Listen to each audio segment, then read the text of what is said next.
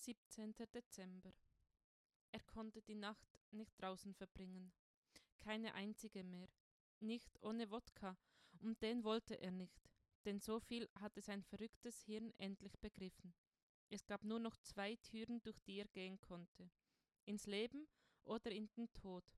Aber an der Todtüre stand nicht Tod, sondern Wodka. Das war die Tücke, denn auch in der Wodka stand nicht Tod, sondern Erleichterung. Nur, dass die Erleichterung eine dicke Mogelpackung war. Aber daran hatte er nicht denken wollen, als er den ersten Schluck nahm. Und wenn doch, dann hätte es nichts genützt. Es gab Augenblicke, in denen man nur glaubte, was man glauben wollte. Alles andere war idiotisch, aber jetzt wollte er, dass diese Augenblicke vorbei waren und die andere Tür wählen und er redete sich fest ein, dass er es mit Vanillezimttee schaffen könnte. So stromerte er durch die Straßen, bettelte am Kaufhauseingang, besorgte sich in einem anderen Laden den gewünschten Tee und ging rechtzeitig zum Pennerkästchen, um zu duschen, zu essen und zu schlafen.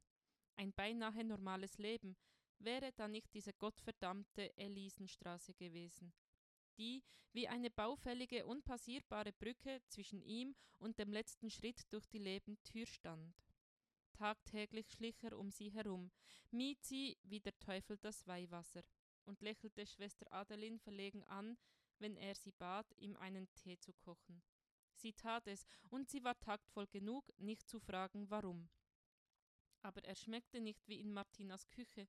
Mit jedem Tag, der verging, ging die Wodka-Tür ein Stück weiter auf, bis er die Schrift darauf kaum noch lesen konnte und der Drang, hindurchzugehen, übermächtig wurde.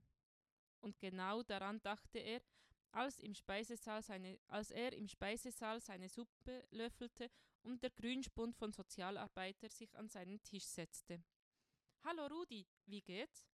Gut ich sehe dich jetzt häufiger. Das freut mich. Warum? Weil es immer ein gutes Zeichen ist, wenn man eine Regelmäßigkeit hat. Ich lebe seit Jahren regelmäßig auf der Straße. Ich weiß, so meine ich das ja nicht. Und wie dann? Dass du vielleicht jetzt doch mal in die Sozialberatung kommen willst. Vergiss es. Warum? Ist eben so. Komm schon, Rudi, was steckt dahinter? Das willst du nicht wissen. Will ich doch. Was kann einer wie du denn schon für mich tun? Ihr könnt kluge Sprüche klopfen. Das ist alles. Das war jetzt nicht sehr nett. Rudi schaute auf seine Suppe. Stimmt aber. Jemand wie ich kennt Wege, um dir zu helfen. Dass ich nicht lache. Probier es aus. Ich habe es verbockt und ich muss selbst sehen, wie ich da rauskomme. Den schwersten Gang kann mir niemand abnehmen. Da hast du wahrscheinlich recht, aber ich kann dein Wegbegleiter sein. Es gibt Dinge, die sollte man nicht alleine auskochen. Bist du fertig? Am Gesicht des Grünspuns konnte er sehen, dass er sich von seiner ruppigen Antwort nicht beeindrucken ließ. Er fürchtete schon, dass er weiter bohren würde aber er nickte nur, legte seine Karte auf den Tisch. Du weißt ja, wo du mich findest. Die Suppe schmeckte ihm nicht mehr. Er schob den Teller beiseite, erhob sich und wollte hinauslaufen. Doch da kam er an Adeline vorbei. Möchtest du an Heiligabend zur, Fest zur Christfesper kommen, Rudi? Weiß noch nicht. Morgen, 16 Uhr, in der Mühlenstraße. Morgen? War wirklich schon so viel Zeit vergangen? Hatte er zwei Wochen nichts getrunken? Durchgehalten? Ja, morgen. Und anschließend haben wir hier eine Weihnachtsfeier. Ohne Antwort ließ er Adeline stehen.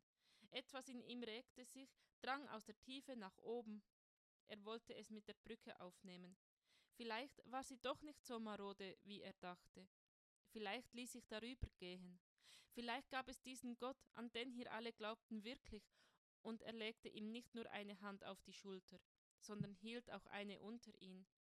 Er hatte keine Ahnung, aber er wusste auch nicht, wie er den Gang ohne göttliche Hilfe schaffen sollte. Im Augenblick wollte er einfach glauben, dass es sie gab.